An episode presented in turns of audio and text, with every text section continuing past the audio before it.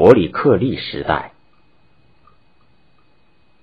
伯里克利，你以为只要顺从百姓的意愿，就能使克蒙威信扫地？这绝对不可能。谁要是这样想，一定是白痴。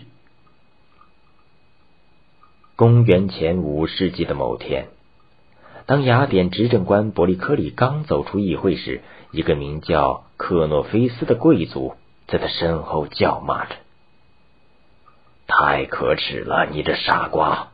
你自己出身贵族，你父亲打败过波斯人，而你却向平民妥协。”一味的迎合他们，巴结他们，哪有一丝贵族气派？真是在给你祖宗丢脸！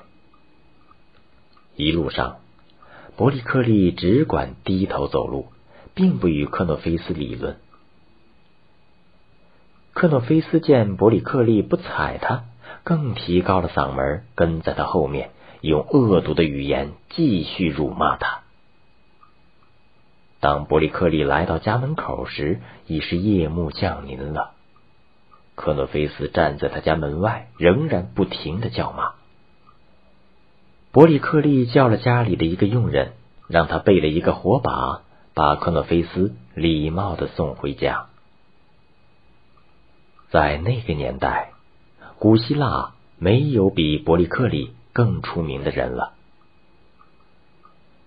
伯利克利是雅典杰出的政治家，他从公元前四四三年到公元前四二九年，连续十四年当选为雅典的首席将军。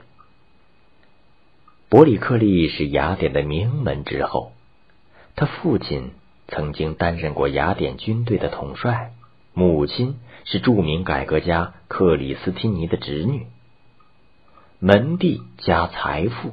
使伯利克利从小受到良好的教育。他不仅知识渊博、文武双全，而且具有出众的口才。还不满三十岁，他已在雅典的政治舞台上崭露头角了。伯利克利还是一个廉洁奉公、刚直不阿的人，他深受雅典人民的爱戴。他执政的年代被誉为伯利克利时代。伯利克利生活十分简朴，很少参加酒宴，从不到别人家吃饭。他在从政的三十年里，只有一次接受了邀请，参加了他的一个亲戚的婚礼。但是在客人们开始喝酒的时候，发现伯利克利早已离开了。伯利克利刚开始从政时，国内当权的是一个名叫克蒙的贵族。克蒙十分赞赏斯巴达的贵族政体，而反对在雅典实行民主政治。一次，斯巴达发生了大地震，城邦几乎全被震毁，因此死了许多斯巴达人。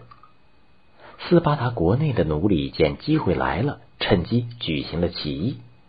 奴隶们抢夺武器，杀死主人。斯巴达人的处境十分危急，他们派人向雅典求援。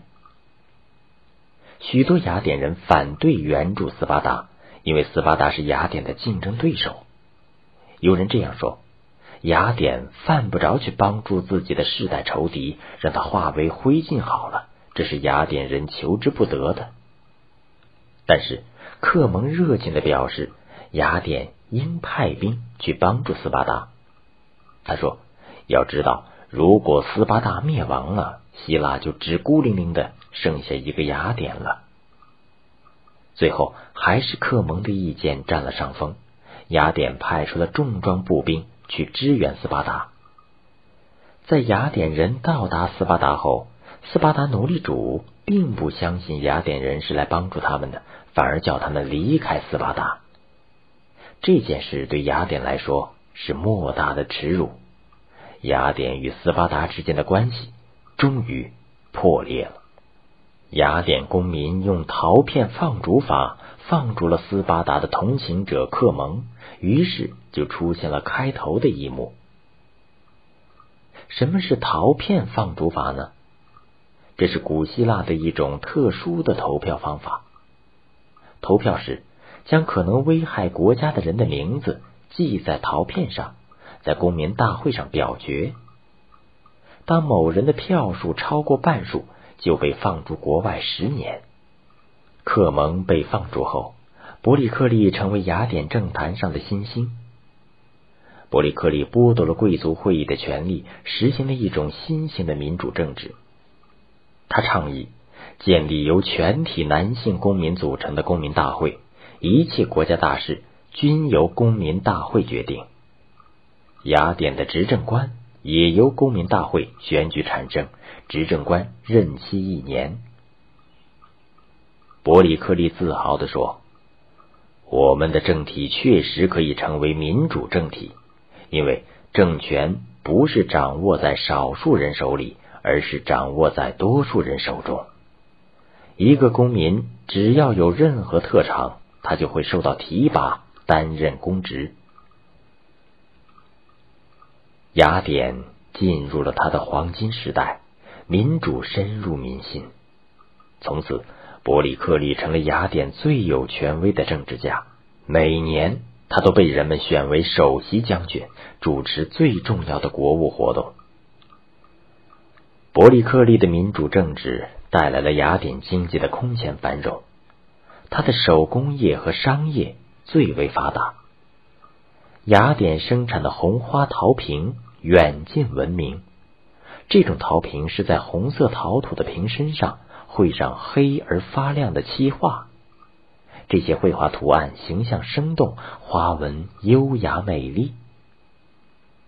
雅典的海港十分繁忙，数不清的船只进出海港，码头上堆满了从埃及、西西里和黑海沿岸运来的粮食，来自波斯和迦太基的毛毯，来自马其顿的亚麻衣料和造船材料，还有来自阿拉伯的香料。兴旺发达的商业为雅典创造了大量的财富，雅典城内出现了许多辉煌的建筑和精美的雕塑。此外，雅典人还创造了兴旺发达的科学文化，使雅典成了希腊的学校，周围城邦的人纷纷前来参观学习。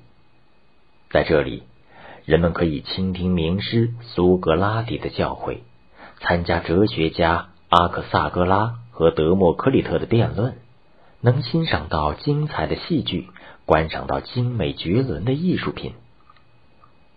在伯里克利时代，希腊古典文明达到了顶峰，而所有这一切都与伯里克利的开明统治分不开。